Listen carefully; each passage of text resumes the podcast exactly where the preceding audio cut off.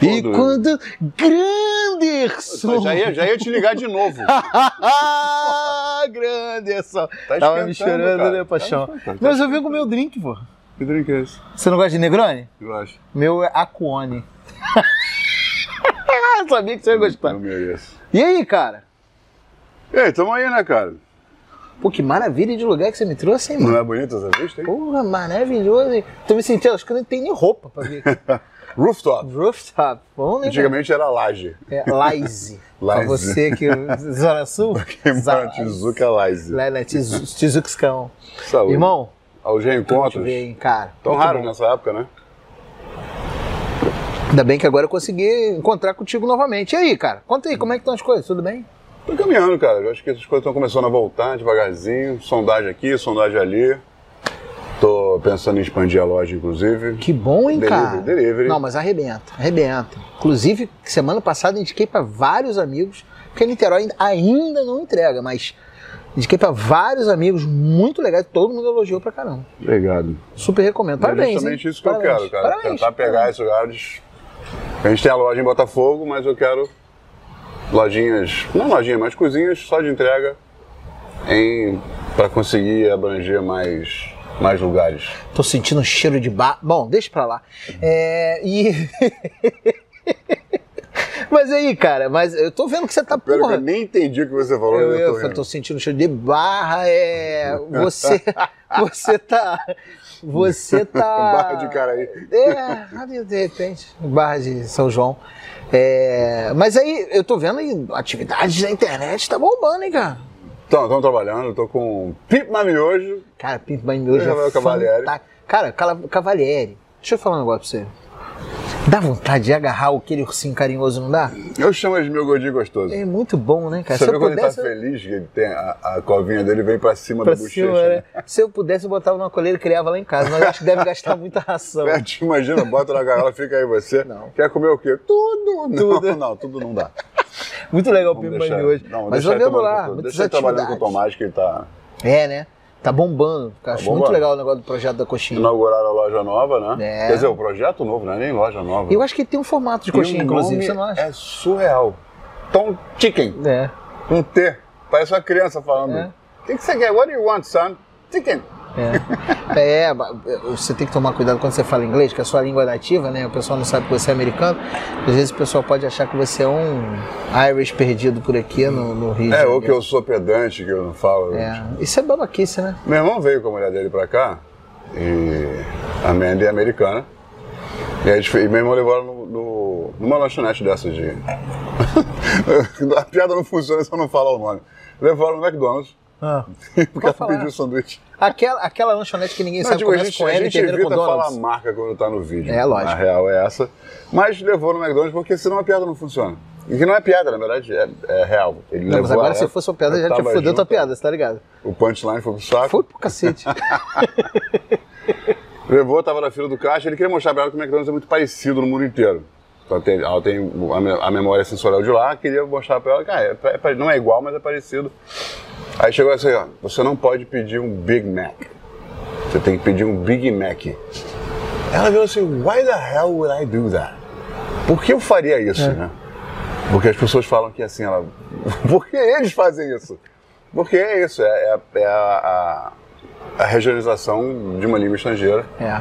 O americano a, falando a português. Brasileiramento. O americano caralho, falando bolei, brasileiramento. Fiz o curso de seis meses pra aprender a O falar essa americano falando inglês, a gente está acostumado aqui, né, com os imigrantes, quer dizer, com os turistas que vêm e, e se esforçam para aprender a língua.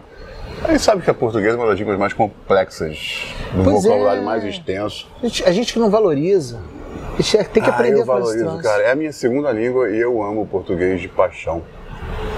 E eu acho que a semântica daqui, o- o- enfim, a construção, as possibilidades de construção no vocabulário que a gente tem aqui é tão mais interessante, tão mais. Cara, tá escorrendo uma lágrima aqui no canto do olho. Foi emocionante Eu esse, fico defendendo. Eu sou relato. contra as reformas ortográficas que vão tirando coisas. É, essa última agora, a partir da última reforma ortográfica, a gente faz o quê? Churrasco de linguiça. Linguiça. Eu não- consigo, me revolta. Não é linguiça, é só na Tijuca. Eu acho que você tem que ensinar melhor Pela e nova, não facilitar as coisas. pela essa, essa última revisão, é, foi legal, porque algumas coisas, por exemplo, quando você fala é, quer que eu faço, tem que depois vírgula nem, senão não funciona. Então, não adianta você falar quer que eu faço, tem que falar quer que eu faço nem, senão não faz sentido. Ah, sim, aí tem que repetir, é, é, olha ela que gosta não sei o que é ela. Ela. Você tem que aí. reforçar o... Não faz isso não, não. Refa é, reforça o sujeito, reforça os advérbios, Isso, entendi. é muito Que bom. A ênfase vem nisso e não no uso correto da língua. Mas isso vem do. Tá, tá, tá. Esquece. Melhor. É, melhor. Mas vem cá, deixa eu fazer uma pergunta. Cara, você veio pra cá e. Quando é que você começou a se dedicar só à cozinha? Que eu não me lembro. Cara, só a cozinha, a gente tá em 2021. Porque você já foi DJ, produtor de eventos, gerente de casa noturna, designer, garoto maroto travesso. Ah! Garoto, Maroto Nossa edição, trilha sonora, por favor. Mas a gente vai ter que pagar a música, mas enfim, a gente dá um jeito. Não, não precisa, a gente cantando. Patrocinadores, você acha que 5 segundos não paga? Não né? paga, não paga. E tem outra coisa, a gente cantando, a Marrom vai falar assim, Jesus, nunca mais. tá bonzinho, cara. Vai mandar- Melhorou bem. Não, o YouTube vai mandar cortar esse pedaço do vídeo, vai ficar um vão isso. preta. Vai, vai ficar bom sim. Cara, a gente tá em 2021, posso falar que alguma coisa perto de 15 anos. Só na Globo eu tô há 10 anos. Caramba, cara. Fim de Faz julho, muito tempo, né? fim de julho, acabou de fazer 10 anos que eu tô na Globo, junto com a Ana lá no Mais Você. É, comecei com gastronomia, comecei... Cara, é impressionante como Ana. Maria Braga é resiliente, né? Sim. Você tá lá 10 anos. Não, é de tempo que eu digo na TV. Ah, sim. então. Você, você achou que fosse? Achei que eu era o problema. Não, então, E ela tá me aturando há É, 10 anos. Na verdade era, mas aí quando você me olhou com esse jeito, eu retrocedi, entendeu? Tô brincando, sacanagem. Eu comecei a cozinhar com a minha mãe, cara, quando eu tinha 8 anos. E aí, aprendendo com a minha mãe e com a Conceição, que era a cozinheira dos meus tios avós, que era onde eu ficava quando voltava do colégio, porque minha mãe perdeu os pais muito cedo para tuberculose. A gente tá falando aí de 30 e de. Da década de final dos anos 40, né? Que a tuberculose levou uma galera aqui. Foi uma pandemia. Infelizmente não conheci meus avós maternos. E, e nessa casa que eu ficava depois do colégio, a Conceição era a cozinheira da casa e eu aprendi a cozinhar. Então minha mãe me ensinou a ler receita e a Conceição me ensinou a esquecer receita. Bolo com mãozada de farinha. Maneiro, hein, cara? Não, eu tinha lido receita com a minha mãe, eu olhava Não, Conceição rapidinho, deixa, cozinhando. deixa, eu- mostra a sua mãozinha aqui, rapidinho. Essa mãozada? É, talvez não. Não, mas, Duas na, xícaras mas é que na proporção Duas funciona. xícaras? Ah, porque duas 500 mãozadas dela, duas mãozadas minhas, talvez eu precise colocar mais ovos de repente, numa receita de bolo. Mas eu, eu, eu tinha empáfia de olhar, que minha mãe tinha me ensinado a cozinhar, lendo receita, eu olhava a Conceição cozinhando e falei, isso não vai funcionar nunca. Ela abriu o forno, tirava um bolo. Funcionando. Aí eu falei, Aí, como? Ah, não sei, menino, eu jogo aqui, aí eu mexo aqui, quando tá assim, tá bom a massa. Aí eu falei, "Pera, pera, pera", de novo. E aí eu comecei a ver as texturas. E aí eu comecei a ganhar essa liberdade legal, hein? do, do Torres. Ela fazia a melhor ambrosia que eu já comi na vida, com o resto de pão amanhecido, cara, surreal. Mas você acha que era a melhor ambrosia que você já comeu na sua vida ou é a sua memória afetiva que faz você acreditar nisso? Eu tenho Porque certeza às vezes, disso, às vezes mas ela continua questiono. sendo a melhor ambrosia que eu Entendi, comi. é, Talvez por causa isso. disso, inclusive. Porque assim, Porque nada que eu comi depois se, se aproximou do que a Conceição lógico, aquele, aquele pão dormido, isso tudo faz uma puta diferença Faz. no resultado Aquela final, padaria, fato. enfim, todos os- É, toda a construção E daquilo. o amor, né? O amor Ela da Conceição. muito de cozinhar, Afinal de contas, surreal. Conceição aqui me tem de regresso. Ruim. Bem ruim. Ou É pra eu parar minha resposta agora. não vou falar mais nada, é isso. Não acabou. não faz não, querido. Faz isso, faz isso comigo não. Não, e aí comecei a cozinhar muito cedo em casa, e aí o que aconteceu? Colégio, faculdade, sempre tem um X9 no Sempre. grupo. Ah, o Jimmy sabe É, cozinhar. sabe cozinhar. E aí nas Vai viagens de serra, nas viagens de praia, Búzios, de Teresópolis, Petrópolis, Itaipava, não sei o quê, sempre eu acabava na Isso cozinha. foi, isso foi quando? 37, 38? Antes da Segunda Guerra? 38 anos atrás, talvez. ah, mentira. Eu tinha 12. No, ah, Não, foi- Ih, tô, é, a matemática, foi- vai, é. a tabuada vai embora. Deixa eu ver depois. se eu te ajudo. Peraí, supletivo, supletivo, supletivo, vai! Joseph. Klimber? Lembra de Joseph Klimber? Lembro Joseph muito. Klimber, o melhor de cara, tudo melhor. Eu, assisti- cara, eu assisti aquele vídeo umas 300 vezes. Mas não vamos mudar de assunto. E aí, com isso, com essa... Com esse tempo todo que eu passei na cozinha, com família, com amigos, cozinhando. E aí, tipo assim, cozinhando, mas muito, né? Viagens com 25, às vezes 40 e poucas pessoas, eu cozinhando, botava a tropa dentro da. Ah, quer, quer que eu faça o almoço? Você vai cortar a cebola, você vai lavar a louça, você vai fazer as compras, você não sei o quê. Ninguém vai pra praia. E não ia, então, cara, todos os meus amigos dessa época são cozinheiros amadores hoje. Que inclusive que é uma legal, coisa que a cara. gente vai falar daqui a pouco, cozinheiro amador. Sim, muito. Se liga no gancho que eu acabei de lançar agora. Caralho, até de- deu uma. Não, eu não né? falo nada à toa. Não, porra, que bolei. Beololei. E disso veio o- a ideia de, de abrir o canal no YouTube com os ogros, com a gastronomia, pra Que gente foi lindo. provar para as pessoas que é fácil cozinhar, a ponto de todo mundo não ter mais desculpas para não cozinhar. Porque a Ah, gente fantástico. fazia em varandas de hotel, fazia na beira da praia, fazia numa kitnet, fazia numa churrasqueira, pratos elegantes, salmão defumado, salmão com endro, gravilax, enfim, finalizado. Gente, isso é Dá pra bonito, fazer né? um monte de coisa, cara. assim, Eu acho é tão só um bonito. pouco de boa salmão vontade, de- um pouco- Gravilax, o nome né? de salmão Gravilax. um pouco de fome, um pouco de boa vontade. E, cara, a gente está aqui hoje no YouTube. O YouTube é um grande manancial de, de pesquisa, né? Faz parte do, do grupo Oráculo do Google. Muito bom, lembrei daquele manancial de paixões. né? Aquela novela antiga. Não, mas aí, mas eu quero saber o seguinte: em algum momento, cara, startou alguma coisa assim. Ah, eu, tô, eu cozinho. Aí, e todos os dedos duros foram até o final, né? Porque quando você foi pra Ana Maria Braga, foi também um dedo duro Foi, que te colocou. duro, foram vários dedos duros. É, em 2012, você mesmo falou, eu sou designer, né? Então eu trabalhei. A profissão que eu mais fiquei trabalhando realmente em escritório foi designer até 2012. Em 2012 eu trabalhava no escritório e nesse escritório eu entreguei durante um ano tudo que eu aprendi na faculdade de design, tudo. Marca, capa de livro, eu ilustrei, eu editei e publiquei dois livros para esse escritório, todos os brindes que eles tinham. É, isso inclusive bolsa, fiz toda a papelaria, a- tudo que envolve a marca nova, né? Eu desenho a marca nova, então tudo que envolve isso, envelopes, cartões de visita, aí, uniformes, Porque naquela camiseta. época tinha isso. Tem que fazer envelope. Agora não, agora passa é, tudo pelo. É tudo por e-mail, né? PDF assinado eletronicamente. Graças a Deus, né? Vamos parar de derrubar a árvore à toa, Exatamente. Meio E- ambiente, meio ambiente, meio ambiente. não é? Tudo de maneira sustentável. Isso aí. E um dia eu fui, estava renderizando os cartazes, que eu fazia um trabalho muito específico para um dos sócios, né? De, que ele trabalhava para os grandes estúdios de filme na, na Califórnia e ele fazia palestras lá. Então ele levava material, uns cartazes gigantes que eu fazia manipulação de imagem. E isso era muito específico para esse cara. E eu estava mandando realizar que eles tinham um parque gráfico dentro do escritório. Eu não tinha que mandar imprimir nada fora. Que isso, coisa linda, hein? surreal. Eu tive essa sorte de trabalhar, por isso que eu consegui completar tanta coisa lá. E aí eu falei, cara, vou aproveitar que demorava para renderizar e para imprimir, né? Eu falei, cara, vou aproveitar, pegar meu trabalho, vou fotografar, botar por- incrementar meu portfólio, porque sabe-se lá até quando eu vou ficar por aqui, porque esse trabalho de design é muito. é um pouco efêmero, né? Cara, eu botei tudo na mesa para fotografar, quando eu olhei o trabalho todo, eu falei, tudo que eu sei tá aqui. Literalmente, sem tirar nem pôr um pixel, tudo que eu sabia fazer estava naquela mesa. Falei, cara, a epifania, a epifania foi essa, assim, a partir daquele momento que eu entendi que meu trabalho todo foi feito ali, seria mais uma marca, mais um livro, mais uma capa, Se mais um repetiria, site. se repetiria, se repetiria. Seria, porque como eu entreguei tudo no mesmo lugar, eu falei, cara, parece assim, a faculdade te entrega um pacote, você pega esse pacote, blá, larguei naquele escritório. Acabou meu trabalho, eu fiz esse, fechei o ciclo, né? Aí eu falei, cara, tá na hora, e eu já tinha um canal. Essa sensação de que eu precisava manter a cozinha rodando, Ah, o gastronomia já rolava. já, já rolava desde 2009.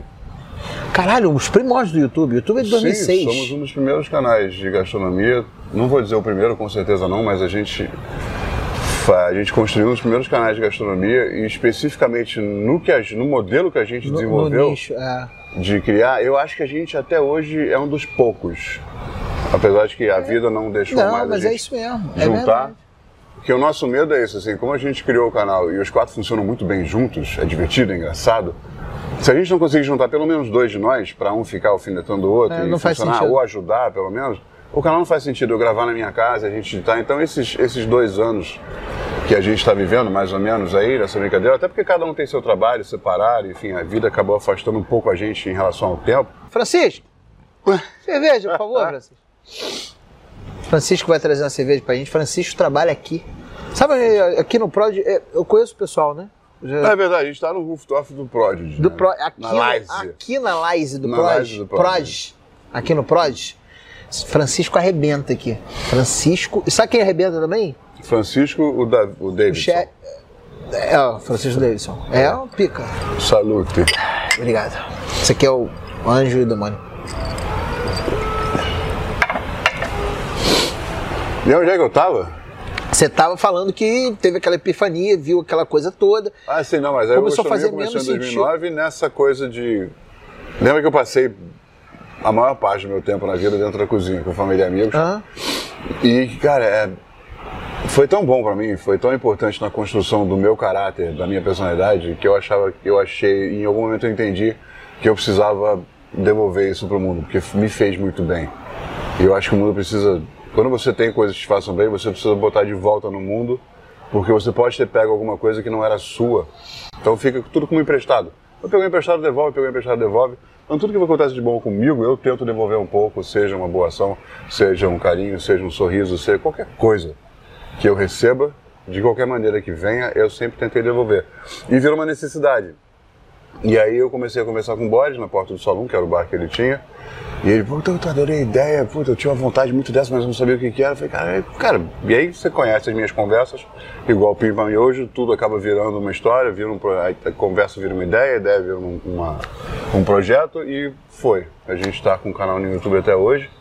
Vamos voltar a gravar, a gente sempre tem essa, o Groxonomia vai voltar. Aguarde. Não, tem que voltar, tem que voltar. Tem que voltar. Tem que voltar, porque eu não, acho que faz marcar sentido. um bagulho na O gastronomia até hoje faz muito sentido, assim, para mim, porque eu acho que a cozinha talvez seja das, das universalidades a mais universal. Né? Acho que a coisa que mais costura a história da humanidade, costura Sim. da gente enquanto humano é a comida. Então, é, assim, eu, eu super me identifico com a história que você está contando, porque é, faz todo sentido para mim, na verdade. Na verdade, é, se você pensar na minha história, é, faz muito sentido também nesse sentido. Aliás, é se, a gente, se a gente parar para pensar nos nossos amigos que se dedicam à, cozinha e se dedicam a propagar a cozinha, que é Inclusive amigos que construímos ao longo dessas duas Ao histórias. longo- exatamente. E eles viraram nossos amigos também pela história E deles. todo mundo tem uma história parecida nesse sentido, de- dessa coisa da devolução. da- e- e- e- eu, eu, eu era para ser advogado. por um lado, eu juro que eu, afetiva. Eu cozinho porque, cara, é importante pra mim, porque a melhor parte, o melhor tempo que eu passei, e provavelmente o mais longo, foi com a minha mãe, foi nisso, foi dentro da cozinha. Porque ela criou dois marmanjos, meu irmão um pouco menor que eu, ou seja, um pouco menos grande. Aí tem 1,92. 1,93, é. Ah, então sim. nessa brincadeira, Ah, não. Ah, ela, não. ela trabalhava de dia, chegava em casa pra cozinhar, e aí cozinhava no final de semana, e ela sempre ficava puta, porque ela levava 5 horas preparando uma refeição, e a gente deglutia em 5 minutos. Eu falei, esse é o melhor elogio que você pode ter. É o mesmo. silêncio e a velocidade com que a comida desaparece de cima da mesa. É. Eu não preciso ouvir uma palavra. Se isso acontece na minha mesa, na minha refeição, vocês não precisam falar nada pra mim. Pois é, e quando falta comida no prato, a angústia que dá na gente? A gente fala, ah, meu Deus do céu, o cara não gostou. Que que- É, não, eu volto na mesa. O que que houve? É, aconteceu alguma coisa? Ah, não, eu não gosto de couve. Ah, não, tudo bem. Ah, justo. Não gostar. É. Respeito as restrições alimentares, as, as alergias, mas eu não respeito, desculpa o termo, as frescuras. É, hoje, ah, eu não gosto a de tá- coentro. Mas, mas então, Aprende a comer. mas deixa eu te falar uma coisa. Isso é decorrência. Acho que desde os anos sido criado pela 70 Dona Magali. também. É, mas eu acho que desde os anos 70 a gente está mudando, a velocidade das coisas muda muito. Né? Acho que a sociedade está mais rápida e a gente se distanciou da comida. E é isso Sim, que faz a gente fazer isso. já, né? E a gente se distanciou da comida de uma tal maneira que provocou essas distorções. Que as pessoas elas não querem experimentar. Elas, elas, elas o que elas declaram que não gostam, Sem sequer ter provado, sem às vezes. sequer ter provado, ou sem sequer ter desenvolvido é outras só- possibilidades. Eu acho que não é só a velocidade, é o volume de coisas, de download de informações que você tem possibilidade de fazer o tempo todo. Porque tava conversando com minha mãe outro dia, eu falei, ah, você tem lá os cientistas do, do século XV. O cara sabia fazer tudo. Eu falei, sim, mas só tinha três coisas para ele saber fazer. Ele tinha um pouco de matemática, ele era ferreiro e, e cozinhava. Sim, óbvio que ele vai ser mestre na pouca informação de cada uma das três ciências que existem. Hoje, Eu tava falando isso, engraçado, eu não tava conversando com a minha Hoje é um filha. Google de conhecimento. É, eu tava conversando isso com a minha filha. Eu falei, olha só. Cabe, Quanto, sei lá, um quanto- milhão de miradores na Google. quanto mais informação. Pesquisa no Google Mirador. O que, que é E mirador? Barça. Agora- Ah, Mirador e Barça, tá? é. Então, eu estava conversando isso com a minha filha. Eu falei isso, falei, minha filha é adolescente, falei, cara, quanto mais é, é, o tempo progride, mais gerações passam, mais vocês vão ser exigidos com mais informações e mais predicados que a gente não precisou ter. porque na época da gente tinha computador, a gente não precisava aprender a mexer em computador, não precisava aprender a mexer em nada, a gente foi Era uma coisa muito nicho, né? Muito construindo TI. isso com a vida. É, e a gente hoje a gente é obrigado a saber, né? Porque a, a vida Sim, porque tudo cotidiana passa pela é tecnologia isso. hoje. E aí, E, Aí eu e falei é com o que, ela. O que veio com esse volume de informação, é, sem te interromper, só complementando, é que veio uma especialização muito específica. É. A solução, porque para não ter que lidar com esse volume de coisa, que, cara, moça, tocava música e sabia to tocar, sei lá, quatro instrumentos. Quatro conhecimentos diferentes. Hoje, se você se largar no mundo, se você tipo, for querer escolher uma faculdade, por exemplo, são duzentas e tantas opções. O que, eu faço? E aí você escolhe uma e vive aquilo o tempo todo. E aí você é o melhor naquilo, você trabalha só aquilo, meio que só fala daquilo.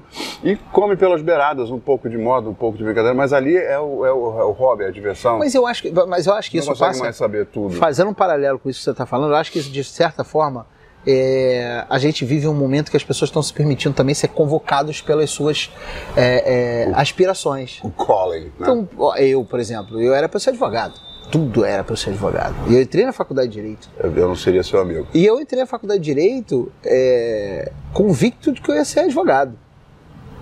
Com seis meses eu era diretor do, do diretório acadêmico. Aí comecei a fazer os eventos. E aí tive a oportunidade de já fazer evento em, em casa noturna antes, trabalhava com restaurante. E eu falei, cara, fui pro Clube Med. fui trabalhar no Clube Med, cara. E eu Cara, falei a assim, é cara, é muito isso que eu igual. quero aqui, cara. Eu passava no Clube Med, eu terminava o dia do 14 horas de jornada, porque esse trabalho é pra caramba, Sim. anotando o que, eu, o que eu aprendi, o que eu absorvia naquele dia, aquele comportamento, aquelas coisas que as pessoas faziam. E aquilo pra mim fazia todo sentido, porque a reação das pessoas que faziam, aquilo fazia sentido pra mim. E aí eu falei, cara, não vou ser advogado, não tenho a menor condição de ser Você advogado. nunca ia ter essa relação como advogado. Talvez de outra maneira. Mas muito pontual, muito É, caso a caso, é, literalmente sim. caso a caso. Agora a gente. tá. É... cara, foi muito boa essa fala, né, moleque? É troco. É. Troco? É troco, é, É, não sei. troco. Tô, tô, A gente entendi. veio de carro junto até aqui, eu tô É. dando troco só. Das coisas que eu escutei no carro até aqui. Então, eu tava ali fora esperando, é, de sacanagem. É, E o, o, o que que Ah, todo mundo acontece? sabe que a abertura foi mentira. Mentira, sério? É claro. Caramba. Tem- todo mundo quem? Tem alguém aqui? Quando você falou a Cone, já que não, quando você falou a Cone, É. caiu a máscara, caiu a toalha, caiu a minha cara no chão. Mas que na- nada que não tivesse acontecido antes. Cara, então, e aí eu, eu falei, cara, e aí eu fui ser empresário nesse ramo. Eu com 20 anos abri uma casa, abri uma boate com um restaurante embaixo, uma boate em cima. Sim, que eu frequentei, inclusive. Com A gente não se 20 anos de idade. Com 20 anos de idade eu abri aquilo Não, mentira, você tem quantos hoje? sem saber. Eu tô 41. Não parece, eu sei. Não, então, Ah. você tinha 20 anos, eu tinha 30, não, eu já não frequentava mais Niterói. Não. Terói é. É, foi Niterói. Não, eu sou do Levi Longe. do- O Levilage que tem uma história muito legal também. Que nasceu do Clube Med. Sério? Nasceu, sério, o Fred, que era o Fred Vinet, meu, já morreu, meu amigo profundo, tenho uma gratidão por ele imensa. É, muito amigo, muito parceiro, foi GO do Clube Med, conheceu a Patrícia, a esposa dele, no Clube Med, veio, se mudou para Niterói e fez o Lei Village. Tanto que no primeiro Lei Village, na época da inflação ainda, Aham. ele usava aquelas bolinhas como moeda. Ah, é verdade, Lembra das bolinhas? isso, é, isso aí. E E aí eu, tinha- eu não entendi nada quando entrei e falou? E tinham conhece o Clube vários-? Eu falei, cara, já ouvi falar, então. Lá é assim, porque vai na piscina, são as contas você poder ir pra qualquer lugar do clube. Água, agora, agora, agora não precisa não ter mais nada disso, não. Agora Não, é algo agora tem uma de pulseirinha lá verdade. que é... E, mas aqui, e, e aí o que que acontece? Aqui, aquilo me mudou de verdade pra mim, assim, minha vida. Porque eu comecei a, a ter contato com aquele, com, com, com o, o resultado que aquilo provoca nas pessoas. E aquilo me chamou a atenção. Assim, falei, em "Quero loco, isso." né? Em loco. E aí eu falei, cara, quando eu voltei, eu falei, cara, eu, eu recebi uma proposta de ir pro, pro. entrar de sócio numa casa noturna que eu já tinha trabalhado Aham. numa casa noturna que eu falei, que eu falei cara, eu fui pra lá convicto de dizer não. Não, não vou, não vou voltar pra minha faculdade, vou ser advogado. Quando eu entrei. Depois de toda essa paixão que você falou que tinha experienciado... Não, então, mas aí eu- quando eu entrei, eu achava que aquela não era oportunidade pra mim. Ah, entendi. E quando eu entrei, eu entrei naquela casa, fui andando até o final, o escritório era lá no fundo, eu fui andando falei, cara, de uma coisa? Vamos pra dentro. E eu fui pra dentro, cheguei pros caras e falei, meu irmão, vim pra cá convicto de dizer não, mas eu, eu vou Agora eu quero. Vambora. Os caras, vão embora. E a gente começou a construir a história do que seria a Tonteria, que foi o meu primeiro empreendimento de gastronomia naquele esquema. Tonteria. Vambora, vambora, vamos pra dentro.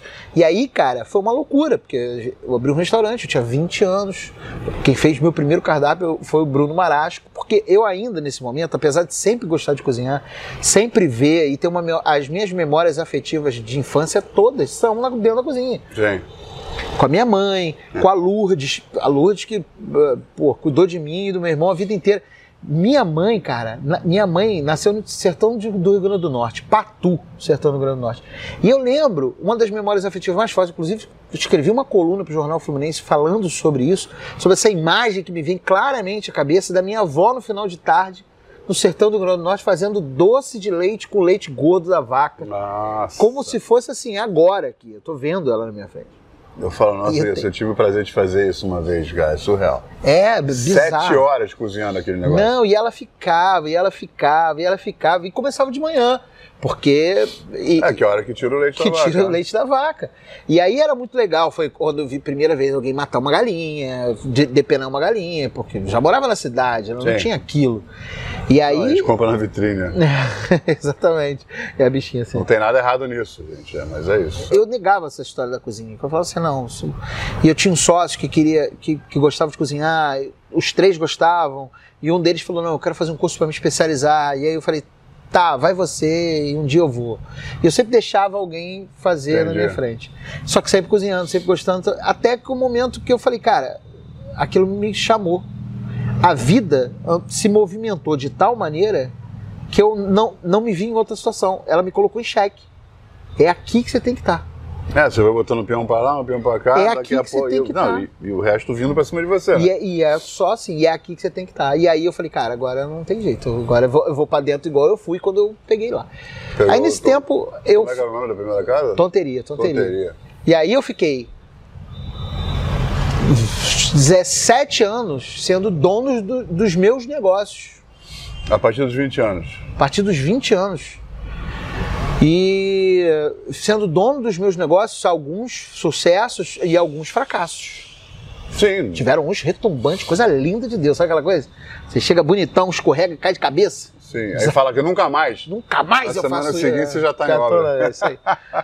E aí, mas isso foi legal porque eu digo isso, é, quando eu, em determinado momento da minha vida, que eu falei assim, não, eu vou me dedicar à consultoria, eu vou deixar de ser dono para ser consultor, Sim. porque eu hoje tenho uma. é, o que, eu, eu comecei naquele momento a ver o seguinte: do mesmo jeito que você via aquela repetição do design, eu falava Aham. assim, cara.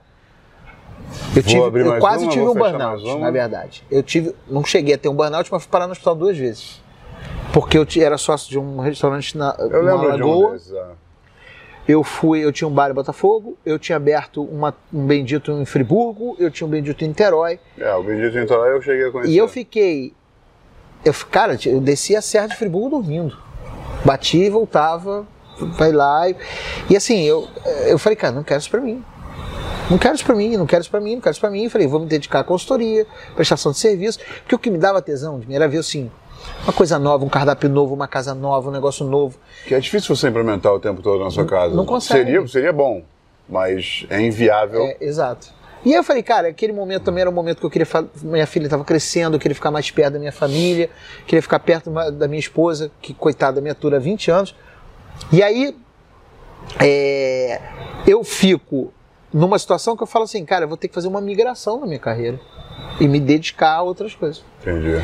E aí eu comecei a me dedicar à consultoria até o momento Justo. que eu falei assim, cara, faz tanto sentido isso para mim que eu quero passar isso para as pessoas. Eu comecei a dar aula, comecei a me especializar, voltei para a faculdade fazer minha terceira Cara, a faculdade. gente é muito igual, né, cara? E aí essa coisa louca até que me, me, me colocou numa situação que eu falei assim, cara, eu preciso é, que as pe- eu preciso fazer com que as pessoas entendam o significado que a comida tem na vida delas. Sim.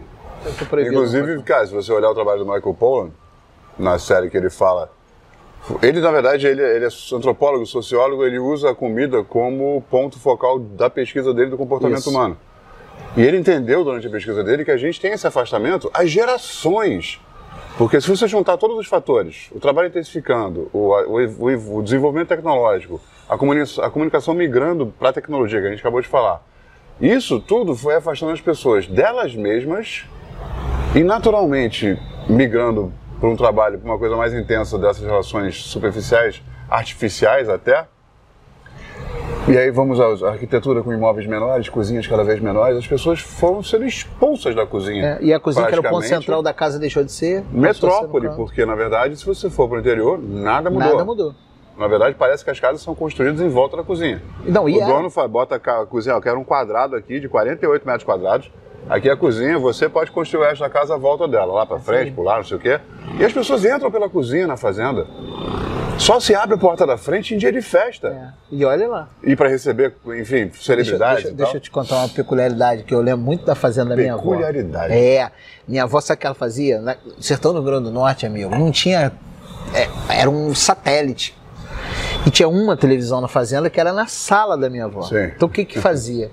Sete horas da noite, todos os colonos da fazenda iam para a sede para assistir a novela. Minha avó sentada numa cadeira de balanço, de frente para a televisão, assistia a televisão e as E janelas lotadas, as crianças sentadas no pé dela, todo mundo lá para assistir as A vida novelas. parava Para assistir as para aquele novelas. momento. Para ter aquela coisa. Porque E- tudo ali é motivo de comunhão, né? Mas é o que a comida faz com a gente. E aí é nesse ponto que eu quero chegar. Porque eu acho assim, o que faz todo sentido é que a, a único fio que costura a história da humanidade inteiro Sim. é a comida. A gente, aliás, é sociedade por causa da comida. Eu tava vendo Por causa esses do dias, fogo, né? Que foi o que permitiu a gente Sim. cozinhar, que virou a, a caça virou o quê? Comida. mas o é, então, mas Não aí virou tá. só alimento, o, virou o comida. Neandertal, o Neandertal, na verdade, ele é, é, é, era mais forte e maior que a gente, que o. Homo sapiens. E ele só não se. A gente conseguiu se perpetuar porque. É, além da gente conseguir fazer o desenvolvimento melhor da nossa comida e se aglutinar para conseguir comer melhor, a gente desenvolveu o cérebro É, a porque a gente é fofoqueiro. Você sabia disso? não sabia disso, não? Sabe? Porque a gente é Porque a gente é fofoqueiro. fofoqueiro. Porque a gente contava informação um pro outro, Ah, porque a gente sim. ficava compartilhando Porra. informação. Entendeu? Eu fico imaginando lá, é pré-história, É, porque aí veio o Nelson Rubens, ok, ok. É, eu, eu ia entrar, eu ia de novo, eu ia falar tecnicamente da coisa. Mas enfim, o alimento, a proteína cozida, ela, ela faz muito mais bem pra gente do que a proteína crua. Com certeza. Na quantidade que a gente comia naquela época. Porque a gente tá falando de uma época que só se fazia uma refeição por dia quando fazia. Que é a tal da dieta do guerreiro, Quando que hoje fazia, é. existe a dieta palha, fala da dieta do guerreiro. Paleo, Porque, cara, quando alguém conseguia caçar um animal daqueles que tinha, que a tribo dividia aquilo e acabou, era aquele alimento. Até conseguir caçar, não tinha plantação, ninguém comia folha. É. Não sabia o que, porque cara, o cara comia uma folha aqui e caía ali. Não vamos comer nada de planta, porque pode matar. Quando começaram, o fogo não só protegeu, como deu o, o calor. No inverno, então, cara, a gente pode, já dá pra ficar aqui. Não precisa mais ficar andando, É. atravessando continentes com com 300 pessoas. A gente virou sedentário, não no sentido ruim, no sentido de ficar plantado no lugar. E começou as vilas, as plantações, a criação dos animais. E aí eu tô, você tá falando disso, eu tô lembrando da abertura de Big Bang Theory. É, exatamente isso, cara. Porque a história da humanidade, ela começa, ela vai até o fogo e começa do fogo pra frente. A E- gente- e tem foi pra- gente- na minha cabeça, o grande divisor da história é antes do fogo e depois do fogo, E tem gente que ainda come fofura, Jimmy. entre outras coisas. né? Nada, nada contra fofura. Mas assim, é, e aí comecei a fazer um sentido pra mim, do, do mesmo jeito que fez pra você quando você fez o agroastronomia, começou a fazer um sentido pra mim que eu precisava fazer isso. Eu comecei a produzir alguns conteúdos, nada demais, mas e, e- e- me interessei muito, voltei pra academia, fui fazer a minha terceira faculdade, fiz duas Ai, pós. Nossa, achei que você estava falando de crossfit. Não, CrossFit eu, eu parei. Academia, né? E a, Voltou mas, pra escola. pra escola. Voltei pra escola, voltei mesmo, pro banco da escola. Opção de gente muito mais nova pra, para entender isso também. E é, e- e é impressionante como é que a gente evolui e a gente acaba voltando. Porque hoje a gente tem um trabalho muito bonito feito por muitos pesquisadores da nossa área, com as punks, com isso, com aquilo. E, e- e as pessoas não pararam de aprender a fazer arroz, feijão, não sabiam fazer mais. Que é o perigo da especialização em certos pontos. né? É, não, todo mundo quer, todo mundo quer fazer hambúrguer. Não, e todo mundo quer novidade. Ou então, quando encontra uma grande paixão, que na verdade que ele acha que é a paixão do mundo, ele fala, ah, é isso que eu vou fazer para vender. Essa é a solução da minha vida. Ah, agora a gente começou com, quando começou a febre dos trucks aqui, de cara, chegou um ponto, abriu muito truck de tudo, de crepe, de. Acabei de ver um kebab, documentário, A Febre dos Trucks. De kebab, enfim, a gente viu um monte de coisa, até de pão de queijo, com sanduíche de porco desfiado, assim, cara. Campo de São Bento, Rota Gourmet É. Festival, tá aí pra provar a variedade que tinha. Mas chegou num ponto que o truck virou uma solução e nisso o hambúrguer era a subsolução da coisa. É. De cada 10 trucks novos que apareciam, 11 eram de hambúrguer. É. E aí veio o curador de eventos, os caras, ah, meu, truck, ah, meu hambúrguer é diferente de todo mundo. Falei, que maravilha, me É. manda o seu cardápio. Cogumelo neozelandês escolhido pelas porra feiras. nenhuma. Eu devolvi o que eu tava. Desculpa, cara, o seu cardápio é igual de todo mundo, eu não posso trabalhar com. Deus, mas eu te coloquei na fila porque a gente tá fazendo rodízio de trucks. Recebi um e-mail de você, isso é um absurdo, não sei o quê. Aí eu, peguei, eu já tinha separado, eu mandava seis cardápios de outros igual, não mudava nem a ordem das montagens. Cheeseburger, maionese, maionese diário disso, aí óleo de leite e cebola caramelizada com açúcar, sem açúcar, queijo cheddar, que não é cheddar, Que é queijo amarelo, né? cheddar. Cheddar. Que o americano chama de American cheese. O cheddar na Inglaterra e nos Estados Unidos são queijos curados, bacanas, feitos de leite cru, como todos os nossos queijos mineiros. Mas ainda, é, tem alguns queijos aí no Brasil que, que, que usam essa técnica que pode ser chamada de cheddar. né? Sim. Mas é muito mais legal, né, a gente valorizar o que a gente tem, né, cara? A gente tem uma opção de coisa tão legal aqui. A gente tem coisas, cara, vai só interromper rapidinho, porque eu preciso falar desse cara. Túlio Madureira é hoje o presidente da Associação de Queijeiros Artesanais do Brasil. E ele é da região do Cerro, de Minas Gerais. Ele, por, por algum motivo qualquer, resolveu, cara, vamos aprender a fazer queijo. Ele foi para a França e estudou a fazer queijo. E voltou para o Brasil, para a região da fazenda, mora numa fazenda até hoje, desenvolveu o queijo. O gado que ele tem lá é o gir, que ele chama. Gir, GYR, é. né? E ele usa o leite desse gado para fazer, para fazer, trouxe aquele conhecimento todo, descobriu que o mesmo ácaro que existe na França, que produz aquela, que faz parte da fermentação e da, e da constituição daquele queijo francês, existia aqui. Por acaso, o mesmo ácaro, ou da mesma família. E aí ele fez um queijo, muito parecido, levou de volta.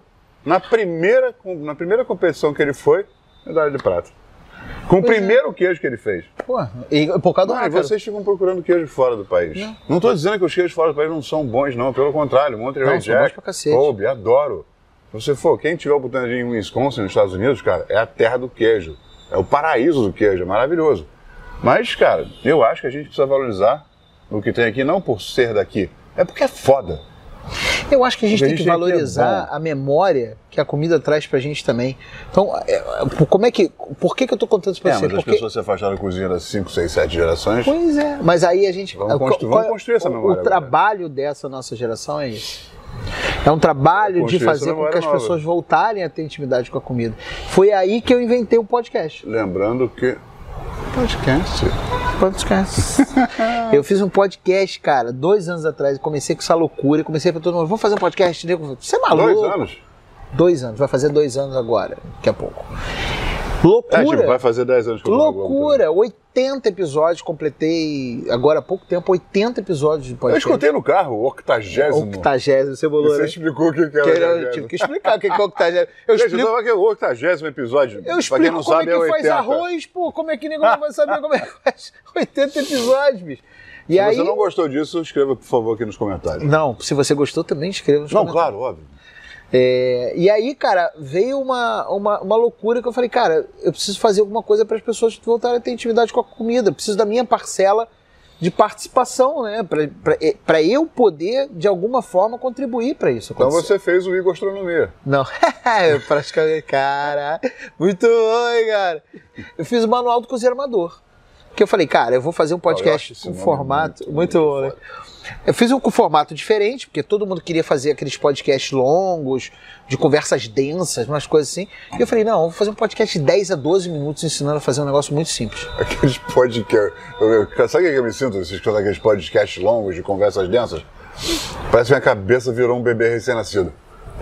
É, você fica meio, é, pé. fica meio bobo, né? Pescoço bobo. Não, E- é, não consigo. Cara, e aí eu fiz um podcast de 10 ou 15 minutos, no máximo. Você escuta indo pro trabalho. E aí você aprende a fazer uma coisa que você jamais imaginou que fosse capaz de fazer, porque para você era muito difícil. E desmistifica isso. A perda da intimidade trouxe isso, né? As pessoas. E eu acho que o que a gente fez como chefe de cozinha, como cozinheiro nos programas, o que a gente deixou acontecer, que não está errado por causa do, do, modo que a gente faz, porque a gente monta a mise en place. Então tudo que a gente monta, não seja nos programas de, de TV que está lá a Cebolinha e Bruno Aze, a Juliane da Cenoura, quem não tem intimidade nenhuma com cozinha, nenhuma, Aquilo é uma o, barreira. cara- o garoto acabou de sair de casa e foi morar numa república. Alugou uma kitnet Copacabana para vir estudar no Rio de Janeiro. Como o Guto, por exemplo. Foi o que É, ele fez. foi o que ele Veio fez. de volta redonda. Veio de volta lá. redonda. É, a sorte dele, que Dona Heloína sempre ensinou ele a cozinhar, então ele já veio capacitado. Ele se virava com o que ele tinha. Mas uma pessoa que não tem nada, ela olha aquela Bruno Asa ali, aquela cebolinha, e fala, eu não sei cortar cebola assim, eu não vou conseguir fazer receita. É. Por causa de um ingrediente, por causa da falta de intimidade, ela já ela assiste aquilo como entretenimento. Então, A aí, receita aí não é uma possibilidade, a receita virou diversão. Aí eu te fico te perguntando, por exemplo, tem muitas pessoas que têm um papel fundamental nesse processo, a Rita Lobo, por exemplo, várias Sim. outras pessoas. Mas aí, eu- aí, por isso que eu me questiono, eles- o pessoal sempre pergunta, você gosta desses programas, Masterchef, Mestre do Sabor? Eu acho que eles, têm uma participação fundamental para fazer o desenvolvimento de quem já cozinha, se interessar por fazer coisas diferentes e quebrar o paradigma do que está acostumado a fazer, né? Sim. A gente, consi- porque o que, que é a cozinha se não misturar sabores e texturas? Sim, a única diferença desse- dessas competições é que envolve velocidade, pressão, gente gritando no seu ouvido, mas está tudo sendo feito do mesmo jeito. É. Mas aí, é, em determinado momento, aquela primeira temporada do Masterchef foi um sucesso absoluto. Aquelas primeiras. é, é, quer ver? Primeira temporada do também. Top Chef americano. Primeira temporada do Top Chef americano. Top Chef americano é tipo triatlon. É, não. Foda. Cara, eu, eu acho que aquilo, de alguma forma, criava uma barreira que nem eu falava assim: como é que eu vou colocar um purê de banana da terra com peixe? Isso há oito anos atrás, eu olhava e falava, cara, um purê de banana da terra com peixe. É, e é a eu pessoa não se liga que ela não tem que fazer aquilo. Não, pois é. Ela e tem aí que aprender falei, a fazer o purê de tem banana. que fazer arroz.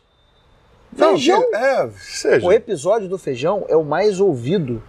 Os dois, né? Porque eu dividi em dois episódios. Quando vocês fizeram boia, cara. É, Como a gente fez quando fez o Boia. Eu, o Alan e o Rodrigo Cossati. O Alan Salles, que é o, o chefe do. Eu gosto de falar isso, chefe É, executivo chefe executivo do, Comitê, Olímpico, Brasileiro. Responsável pela alimentação do Hoje time Brasil. exatamente, em, Em quatro Tóquio. cidades diferentes. Pica. Ele construiu as cidades, manda fotos todo dia O agora. cabelo dele vai até crescer. Você vai ver. não vai, não. Não tem Eu mais não, jeito. Se ele tivesse algum, ia cair o resto agora. Cara, então, mas e aí o episódio do feijão é o mais ouvido até hoje. As pessoas têm medo, não sabem fazer feijão. Eu, essa semana mesmo veio o menino pra mim e falou assim, Igor, me ensina a fazer feijão, porque eu só sei refogar o feijão. Eu falei, cara, Já sabe tudo que precisa saber, porque o resto é água, sal e feijão. Dã! ah, mas eu tenho medo de usar panela de pressão. Eu falei, cara, existem as panelas de pressão hoje, são super modernas, dificilmente explode. Não, e- Você tem que fazer muito esforço para explodir uma panela de pressão Não, hoje. você pode incrementar a sua conta de gás em 4 reais e fazer um feijão bacana, porque é duas horas Pronto. e meia para cozinhar. Acabou. Não se preocupa. Ninguém te obriga Ah, mas não, água é evapora, não. coloca mais, não tem problema. É, ninguém te obriga a fazer isso não, gente. Você Não, pode fazer de várias exatamente. maneiras diferentes. Mas ele tem razão, as panelas de pressão hoje. Aquela da vovó, que a tampa entra por dentro e você fica aí, a borracha tem que estar hidratada, enfim. Não, As sabe fábricas sabe hoje lançaram umas com 5, 6, 7 Seis- travas. O aço trava, é de é. 3 milímetros. O aço não. O alumínio forjado é de 3 milímetros, tem 5 válvulas de segurança. Vai acontecer tudo com aquela panela, menos explodir. Não, não vai explodir. Não, a primeira válvula Você sabe como é que explode? Porque o nego fala assim: ah, não, eu vou tapar aqui o negócio com um garfo, com a Isso colher. não pode ser sério. Não, já vi muito. Vou botar aqui. Não, a borracha não tá pegando direito, vou fazer um caos com garfo. É essa hora que a gente, a gente começa, É nessa não, a hora gente que começa a consertar o que a gente começou, acabou de falar, todo mundo pode cozinhar? Talvez não, talvez gente não. que não dá.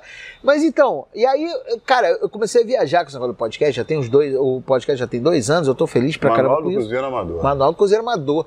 E, é- mas era só áudio. E aquele lance assim, falei, pô, eu, eu queria fazer mais alguma coisa. né? E foi pra isso que eu te chamei aqui. Então, Mentira, porque a gente veio junto. eu acho o seguinte, bicho, a gente precisa ajudar esse povo a ente- O que que acontece? Precisa. A gente passou por uma fase que as pessoas precisavam ver. Aí eles começaram a ver, começaram a ver, começou a se popularizar a comida de forma assim, Criou-se não é mais uma coisa feminina, não é mais uma foi coisa só. Então assim, a gente a, a comida voltou a ser É, não é açougue, não é faca, não, Não é, é, tipo, não é não aquele é. show de horrores é. que a gente vê em muitos filmes, não é aquela Isso. coisa do Masterchef, enfim. não é aquele peixe É você, de gelatina dos anos 80, aquilo é horrível. E aí, acho que esse momento a gente já passou. Aí a gente, a gente foi para um novo momento, que é o seguinte: as pessoas se interessaram em ir para a cozinha. E foram. E estão indo. E estão se esforçando, querendo fazer um negócio, fazer um negócio diferente. Ver. E aí elas começaram a ter dificuldade de entender o significado das coisas e entender a diferença do que, que é um cozinheiro que é profissional, qual é a diferença do cozinheiro profissional com o cozinheiro amador, porque eu ainda discuto isso até hoje, do cara que vira para mim e fala assim, não, eu sou excelente cozinheiro na minha casa, excelente, vou abrir meu restaurante, você paga porque eu sei ele. exatamente o que eu tenho que fazer. Sim, e você sabe onde ele vai estar daqui a seis meses, talvez três, dois. Não vai, não vai pagar nenhum. Só Se alguém fala pra você fora. que você faz uma boa feijoada e você deveria abrir um restaurante, bata nessa pessoa. Pescotapa resolve tudo. É, não é. Hoje, não, ainda mais, ainda mais com Mas chama a gente pra comer hoje. sua feijoada, por favor. É. Não, com o nível de profissionalismo que a gente tem hoje, cara, o cara tem que entender que todas as nuances relacionadas a isso são muito grandes. E aí a gente começa a entrar numa nova era. Numa era em que as pessoas querem entender como é que funciona o bastidor, o porquê das coisas. Por que, que eu vou fazer o purê de batata, de, de banana da terra com um peixe? Por que, que eu vou misturar um elemento doce com salgado, com é, azedo, Por que, que eu vou só banana na brasa antes de fazer o purê? Por que, que eu não posso botar nada? Por que, que eu vou cozinhar no leite? Por que, que eu vou usar leite de coco? Exato. E aí começa a vir essas dúvidas. E aí começa a vir, porque. Até porque você... as possibilidades são infinitas, né? Exato. E quando você começa a descobrir o porquê das coisas, as possibilidades se abrem cada vez mais. Quanto mais se sabe, mais se tem a certeza de que tem muito mais coisa para saber. A magia do vídeo. O que apareceu aqui? Cara, a gente tá falando de comida, uma hora tinha que aparecer comida, né? Pô, chefe André, cara, aqui do André. Prod, mandou pra gente uma brusquetinha. Obrigado, André. Andrezão. Não, mas aí já foi descansar. Já foi embora, tem 45 minutos, eu tô dando tchau pra ele. André, obrigado. É o que vocês acham que assim a gente senta, fala, sai e é assim que sai o vídeo. Não, não, não tem coisas acontecendo. Apareceu de repente, né? Fica de olho no Instagram que a gente vai mostrar os bastidores pra vocês. Bastidores. Mas o que eu tava falando antes de a gente interromper e antes da comida aparecer mais de, de repente. O exemplo sobre as possibilidades da gastronomia. Um exemplo que eu dou muito em aula, uma senhora me perguntou uma vez num festival gastronômico em Santa Teresa, no, na Serra do Espírito Santo. Ela falou o seguinte, ah, eu gosto muito de Ela cozinhar. levantou a mão? Levantou falar? a mão. Entendi. Tinha, tinha 200 pessoas na aula. 200 pessoas na aula. Muito sick. Festival gastronômico. Você né, arrebenta, né, moleque? Na rua. Tu é pica Não, das galáxias. Eram 20 Você é tão pica das galáxias que é, é, é, em francês, é piqué de la galaxie, de tão sinistro que tu é, brother. Na moral. Expressão criada pelo filósofo francês Jaci Borro. Jaci Borro, Jaci Borro. que era primo do filósofo é, é, japonês. Fugiram na Kombi. Fugiram na Kombi.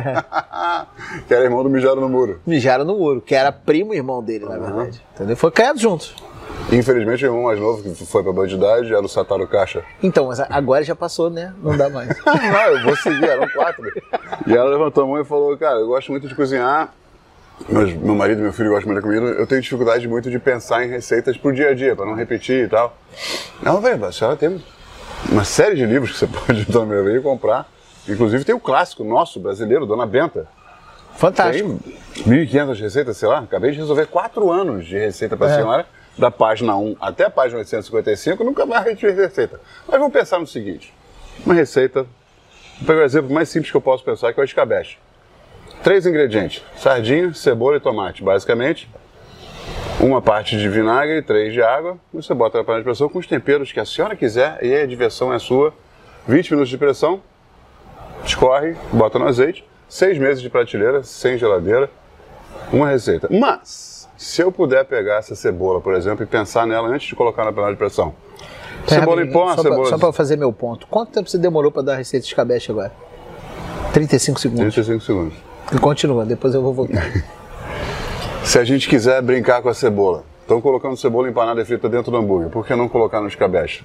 Se é uma cebola desidratada, uma cebola caramelizada, uma cebola forneada, mas sim, sim, cinco possibilidades.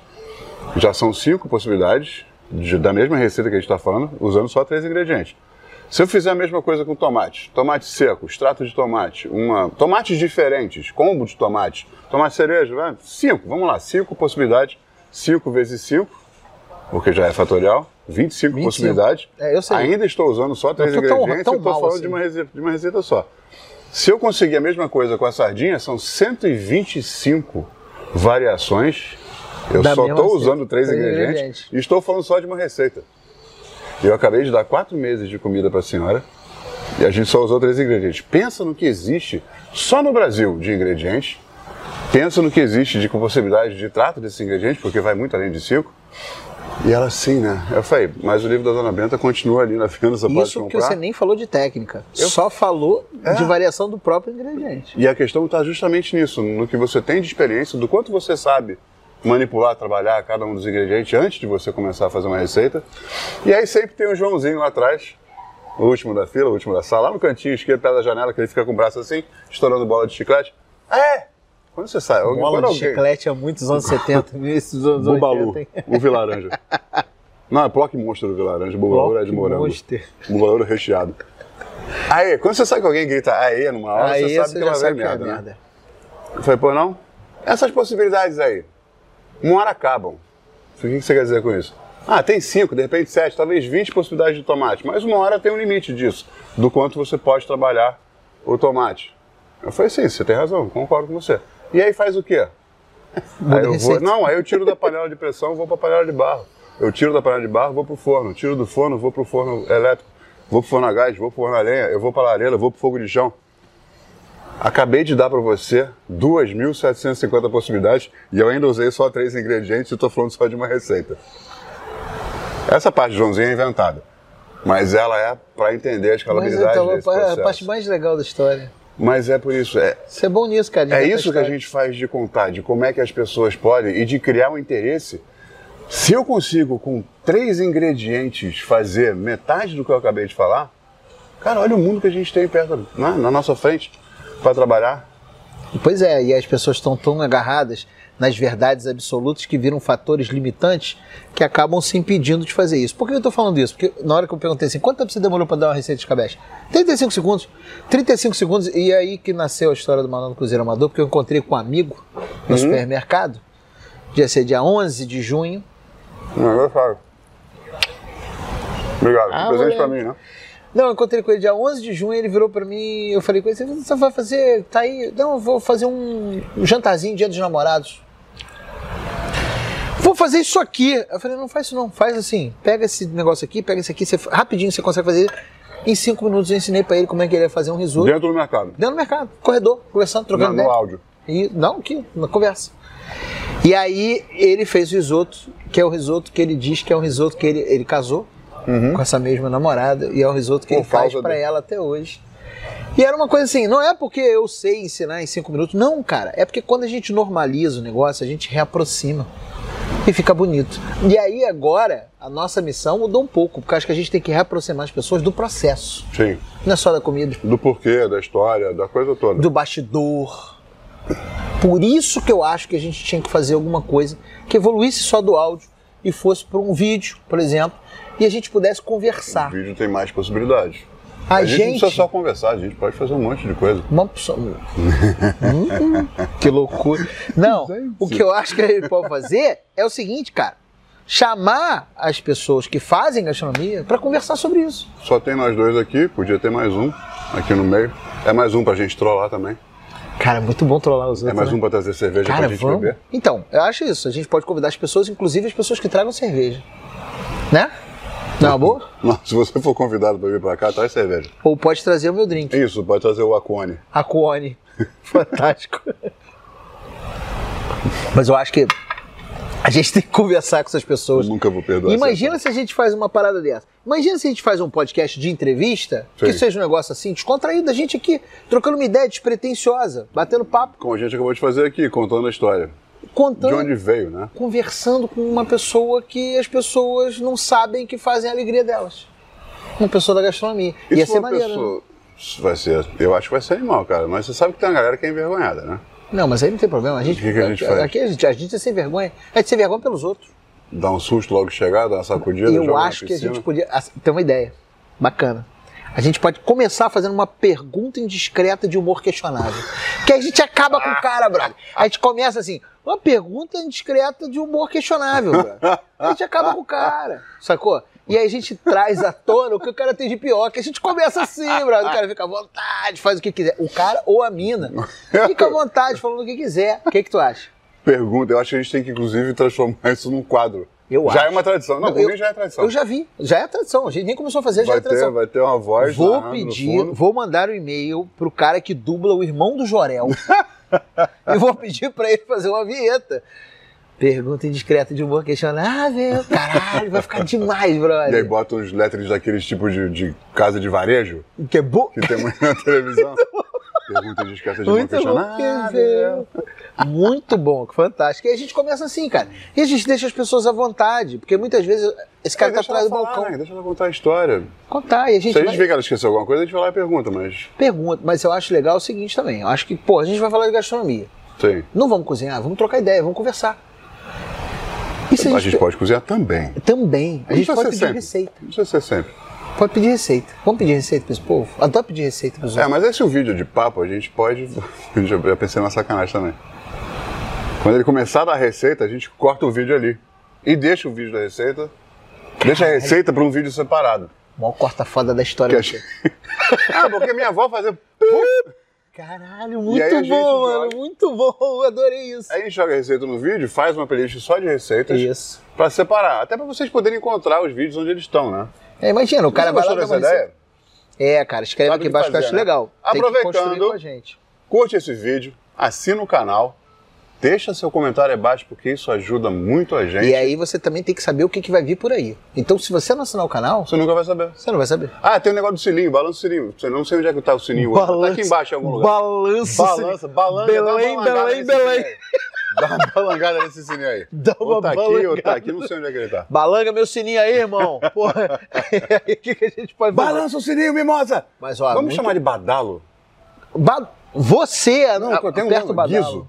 Guizo. Guizo é do... Guizo não, do... Não é aquele redondinho que tem Não, é aquele é um o oito? Gizmo, que é o... Não, Gizmo é o aquele do, que- do filme. Do filme que multiplicava. Como é que era o Sim, nome que você joga água e... É, como é que era o nome daqui? Não lembro? Gremlins. Gremlins. Eu tava bebendo. Eu tava. Gremlins. Você lembrou Gremlins, claro que eu lembro. da sua época, né, cara? Você é um cara... Eu vi no cinema. Nossa! E quem me chama Nossa. de cringe, por favor, passe o endereço pra eu encontrar com você e reclamar pessoalmente. É, irmão. Cringe é furadaça. Não vou levar comida. Você não entende o significado do que significa a significância de cringe. Eu, eu- eu não vou entrar nesse assunto, mas assim, eu tô chamando essa geração nova de XPTO. Entendam como quiserem. Deixa pra lá, hashtag, É, tipo- ponto, pergunta, questionário, vou Bem, mas aí eu acho que legal, que a gente pede uma receita, mas tem que ser de surpresa. A gente não pode combinar antes com o convidado. A gente pode Não, não pode. cara, Meu irmão, passa uma receitinha pra ter essa essência, entendeu? Justamente das pessoas poderem chegar e falar assim, ah, porra, tinha uma receita que eu adoro, tem uma receita que eu adoro, de fazer banana amassada com aveia no micro-ondas, com mel e pimenta do reino. Caralho, acabei de inventar essa. Pimenta do reino. Uma merda que eu vou ter que fazer essa porra, ver se fica bom. né? Caralho, vamos, pimenta branca deve ficar melhor. Porque até o mel e o liquidificador tá tudo ok, mas pimenta do reino. Cara, é o realçador, né? Vamos ver. Então, o que eu- o- mas eu acho assim, tem que ser gente que seja personagem. Não precisa ser famoso, o cara não precisa ser uma celebridade, mas o cara tem que ser um cara que faça a gastronomia acontecer. Cavalieri, tá comigo no Pipa. Cavalieri maneiro pra caralho. Por quê? Porque é um cara que vai dar uma visão diferente. O cara era jornalista, era jornalista. Ele é ainda. muito parecido com a gente, Muito até legal. nisso, né, cara? Jornalista, ele era jornalista esportivo, inclusive o, o nick dele no Instagram ainda é Gastro Esporte. Gosta do esporte. que é onde ele veio, se apaixonou por gastronomia, começou a escrever sobre, tanto É, há em revista relatos quanto que ele se jornal. apaixonou pelo Yasser. Rafael Cavalieri. Quem é que não se apaixona pelo Yasser? É, não, muita gente. O Yasser tem uma sensualidade careca, uma coisa incrível. Mas eu acho que o, o Rafael para. Cavalieri é um excelente convidado. Aliás, o Yasser também é um excelente convidado, a gente podia botar nessa Nós lista. temos dois. Se o Alan tivesse aqui, mas tá em Tóquio, não vamos conseguir fazer, por enquanto, até ele voltar. Mas assim, Eu acho que muita remoto não vale a pena, né? Eu acho que tudo que a gente falou de juntar gente e tal, eu acho que esse projeto, esses, essas entrevistas tem que ser aqui. O Alan falou que quando acabar a Copa ele vai lá pra encontrar com a Vanessa vai, e volta pro Brasil em algum momento. A gente cata ele nessa Cata volta ele, pro Brasil né? e faz. Cata ele nessa volta. Pô, ficou sensual esse negócio de catar. Sabe o que eu acho que a gente pode fazer? Cata ele, dá, dá uns cascudos Não, mas eu acho que a careca. gente tem que chamar. Acho que tem umas figuras que são assim. Tem uma importância tão grande para a gastronomia do Brasil. Toma aqui um guardanapo, porque eu Obrigado. sei que você tá passando perrengue aí com o dedo todo cagado. Que eu acho que são importantes. Tipo, Rolando Massinho. A gente tem que chamar o cara. O cara foi o precursor do movimento food truck no Brasil, sem querer. Pra quem não conhece, primeiro truck, o Brasil era uma Kombi, Uma Kombi. na Sumaré, em São Paulo, e vendia massinha. E, inclusive- o nome não foi nem ele que deu, ele, o nome foram os clientes dele que deram numa sacaneada. Passou, bom, eu vou deixar ele contar essa história quando ele É, não, deixa ele. Agora, tem uns caras que a gente pode trazer, inclusive, de São Paulo pra cá, pra gente conversar, de outras partes do Brasil. Acho que a gente, inclusive, pode dar uma viajada, hein? É, o Massinha a gente tem que aproveitar porque ele tá morando aqui, né? Por enquanto. É, A gente então, não sabe o dia de amanhã. logo. Massinha é, é novela de- de- da Rede Globo. Tava em Florianópolis há pouco tempo, agora tá aqui, Tá, voltou pra São Paulo. Eu acho que ele é garoto de programa. Mas deixa de conversar sobre isso quando a gente chegar aqui. A gente conversa sobre. Mas eu acho, cara, que a gente também tem que trazer essas figuras que são emblemáticas, assim, muito importante. Agora, sabe o que eu acho, cara? Eu acho que a gente tem que trazer à tona o sentimento dessas pessoas. Então, eu acho que você tinha. Você é bom nisso pra caramba. Tinha que fazer aquelas perguntas rápidas. Queima roupa. Pinga fogo. Raquetada? Ah, tipo ping-pong, só que. Tipo um ping-pong. Ping-pong de cozinheiro. Ping-pong de cozinha é fácil. Tipo ping frita da cozinha mineira. Ping frita. Ping frita, O quadro ping frita é- eu não vou usar porque eu faço com a Andressa já, Cabral. Ah, é verdade. Inclusive, Inclusive. inclusive. Inclusive, os dois. ex- A gente os já dois cata mesmo. os dois, é. Pode Inclusive, Podíamos chamar a gente juntos os dois, porque acho que o casal acho legal junto. pra cacete chamado de dois em dois. Por exemplo, ele pode chamar a Kátia Bianca. Cátia e Bianca. Pode ser interessante essa relação de mãe e filha, num conglomerado de gastronomia. Os Trogro também. Estragou. Lierson pai, Lierson filho. Lercinho. Lierson Lerson Senior. Mattenhauer. Senior, Lerson Senior. Lerson Lerson. Júnior. Igual aquele o programa de moto. A gente tem que falar alto com o Lierson que tá ficando meio moco já. Não entendi o quê? Esse- é, boa, boa. Não, desculpa, foi mal. Mas eu acho assim, cara, esses personagens que a gente tem que trazer. Tem que ser legal. Inclusive é o seguinte: pedir ao pessoal, cara. Se você tem um personagem legal que você queria ver conversando com a gente, coloca aqui embaixo, escreve aqui embaixo, convoca. É, tem alguém que você queira conhecer mais intimamente? Gente, nossa. Manda pra cá, manda o nome pra cá, que a gente, se a gente não conhecer, existe uma grande possibilidade de a gente já conhecer. É, mas e há muito tempo, inclusive Eu falar um negócio. do cabaré e tudo. esse negócio é muito maluco, né, cara? A gente fica criando essas utopias, esses projetos, essas coisas. E a gente não. Que nome a gente vai dar nisso? A gente tá falando de comida, né? Eu sou americano. Food. E você falou de utopia. Futopia. Food utopia. Ninguém que te conhece jamais imaginaria que você usaria isso. mas vamos botar um BR só pra, É, só pra dar um. pra fincar a bandeira do território É, nacional. até porque lá fora também deve ter um Futopia da vida. Provavelmente tem. Foodtopia. ainda. É. Mas olha só, eu acho que a gente vai estar em vídeo, eu faço questão da gente colocar áudio. Vamos estar em todos os agregadores de áudio. Todos. Eu, gosto- cara, eu adoro esse nome. No agregador de áudio. Alguém inventou É isso? bom que a gente se isenta de falar a marca. Não, não, você pode ter aquele agregador de áudio que é azulzinho, ou agregador de áudio O que é verdinho e preto. o que é, é amarelo assim, e preto. Né? Tem um Um que é é e laranjinha, tem um que é. Pô, todos os agregadores de áudio, você. Todos. Tem um que é uma fruta. mordida. Uma fruta mordida, tem também. Coincidência, né, bicho? Ué, cara, eu já vi essa fruta mordida em absoluto lugar. Mas então, aqui, a fruta mordida aqui. Mas eu acho, cara, a gente tem que fazer isso amanhã. Foodtopia BR. Puxa BBR. Bora? Bora. Vem com a gente? Assista o Badal. É, não, balança. Balança o Balanga badal. o sininho aqui. Balanga que Curte esse vídeo, assina esse canal. Segue Igor Maurício Barreto e Jimmy Yoga no Instagram, por favor. E óbvio que eventualmente E segue Foodtopia BR no Instagram. A gente vai ter Instagram também. Foodtopia BR no Instagram também, por favor. E em todas as redes sociais. A gente vai estar com o mesmo fazer. nome em todas elas. Vamos fazer um dancinha de TikTok? Não. Eu sabia que ele não ia querer fazer. Não, eu, eu ia ignorar, mas não, não, não, tá muito perto de mim. Muito bom, hein, cara. Eu vou fazer você dançar. E fica de olho porque tem muita coisa. Então, se você conhece alguém que você quer conhecer mais sobre a vida dele, porque já viu que a gente fala É. a caralho, e a gente pergunta pra caralho. Então, bota o nome aí embaixo nos comentários, a gente faz. Se a gente não conhecer já, a gente vai dar um jeito de Quem se sabe a aproximar. gente não conhece. Cara, eu e você, a gente conhece chefes e cozinheiros no Brasil inteiro. Não, eu tô falando o seguinte, quem sabe a gente conhece pessoas novas. É, tem isso. Eu quero mais é conhecer isso. pessoas novas, Ah, é. né, cara? E tem muitas. Uma das coisas que a minha profissão me deu, não só como jornalista gastronômico, como cozinheiro e chefe de cozinha, foi ter ídolos meus antigos hoje como amigos pessoais.